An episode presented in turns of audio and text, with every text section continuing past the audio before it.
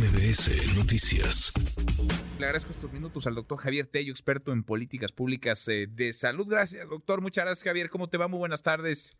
Buenas tardes, Manuel. Qué gusto. Igualmente, gracias por platicar con nosotros. Pues eh, llegaron ya y están volando las vacunas de Pfizer contra COVID-19. Sí, y créeme que me da mucho gusto porque esto lo que nos está diciendo es que la gente tenía la inquietud y tenía la necesidad.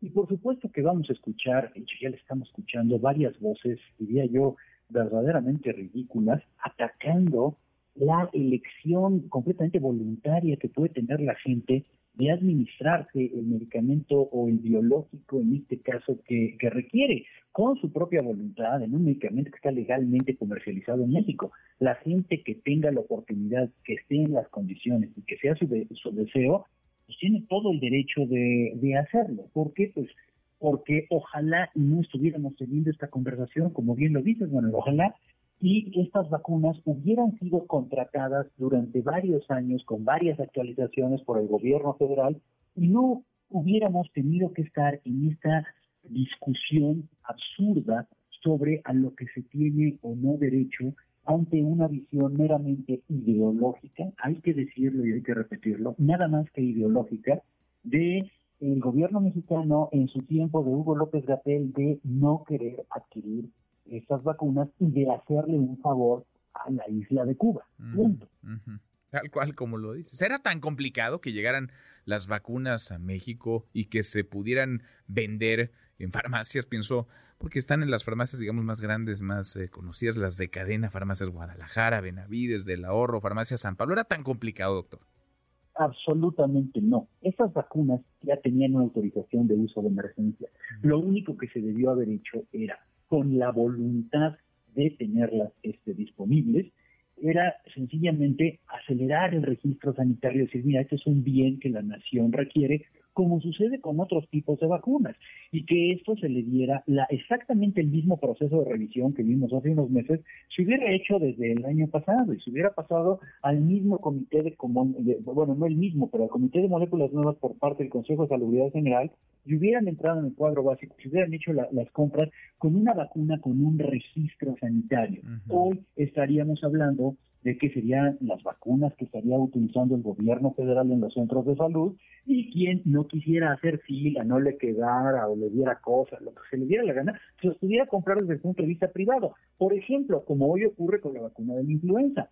La vacuna de la influenza que ha sido siempre eh, aplicada de, de, la mejor manera. Hoy tenemos ya una vacuna tetravalente contra la influenza aplicada por el gobierno federal y de todos modos está disponible para quien quiera aplicársela de manera privada. Es como debió haber sido. Pero, una vez más, la injerencia meramente ideológica en cuestiones de salud pública nos hizo que estuviéramos hoy en este verdadero dilema. Sí, pues sí.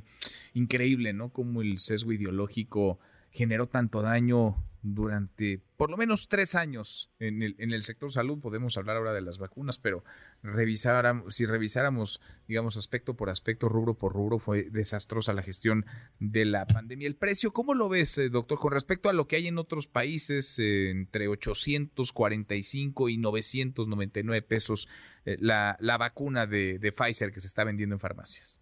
Es una excelente pregunta y qué bueno que me das la oportunidad de aclararlo. A ver, lo que pasa es que no podemos compararlo más que con un solo país, que es con los Estados Unidos, y te voy a decir por qué. Porque en el resto de los países estas vacunas se aplican de manera gratuita, estas por otros gobiernos, ¿sí? Y evidentemente, bueno, alguien pagará, no sé, el costo de la jeringa o alguna cosa así. En los Estados Unidos, estas vacunas tienen un precio aproximado de 120 o 150 dólares, dependiendo, para quien no tiene un seguro. Entonces, esta vacuna es de las que por obligatoriedad los seguros de gastos médicos que la mayor parte de la población norteamericana tiene, eh, las cubren, punto. Pero además, el gobierno de los Estados Unidos tuvo un programa para la gente que estuviera desprotegida tener estas vacunas gratis. Pero en caso de que no haya este tipo de dosis a tu disposición, que llegues como turista, te la quieras aplicar y pagar de tu dinero, la vacuna tiene un precio de alrededor de 120 dólares. Por lo tanto, esta vacuna, hay que decirlo, en México se está vendiendo en un precio vamos a llamarle preferencial, es un precio más bajo del de los Estados Unidos. Vaya, para acabar pronto, te conviene más aplicártela en México hoy que viajar a los Estados Unidos y pagar por aplicártela allá. ¿sí? La mitad de precio sale, mm, digamos, números redondos. Sí, sí, sí, dependiendo, dependiendo de dónde la o del tipo de cambio. E, e, es, lo que te cuesta, ¿no? pues es un precio competitivo, está al alcance de quien quiera ponérsela y de quien pueda pagar por ella. ¿Cuántos no fueron a vacunarse a los Estados Unidos, ahora está en la esquina de su casa en farmacias. Es una buena noticia que hay opciones y quien quiera ponerse la Sputnik, pues podrá ir a ponerse la Sputnik o la Abdala y quien quiera colocarse la Pfizer y al rato la Moderna podrá ir a una farmacia y aplicársela. Y es buena noticia esa, doctor. Completamente de acuerdo. Y yo quiero ser muy, muy enfático en esto. Lo que no es posible, ¿sí? Es que de esto se haga un tema en el cual Ahora resulta que hay que atacar a la gente que voluntariamente está demostrando que tiene un interés absolutamente genuino y un derecho de aplicarse el biológico que es legal, que, tiene eh, todas las, medidas de, sanción sanitaria, que no tiene ningún problema, solamente porque es, esa es su decisión.